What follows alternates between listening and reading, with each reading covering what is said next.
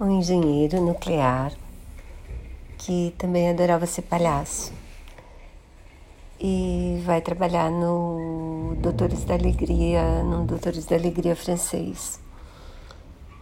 O episódio do Duolingo French Podcast, que também é falado em inglês, além de francês, claro.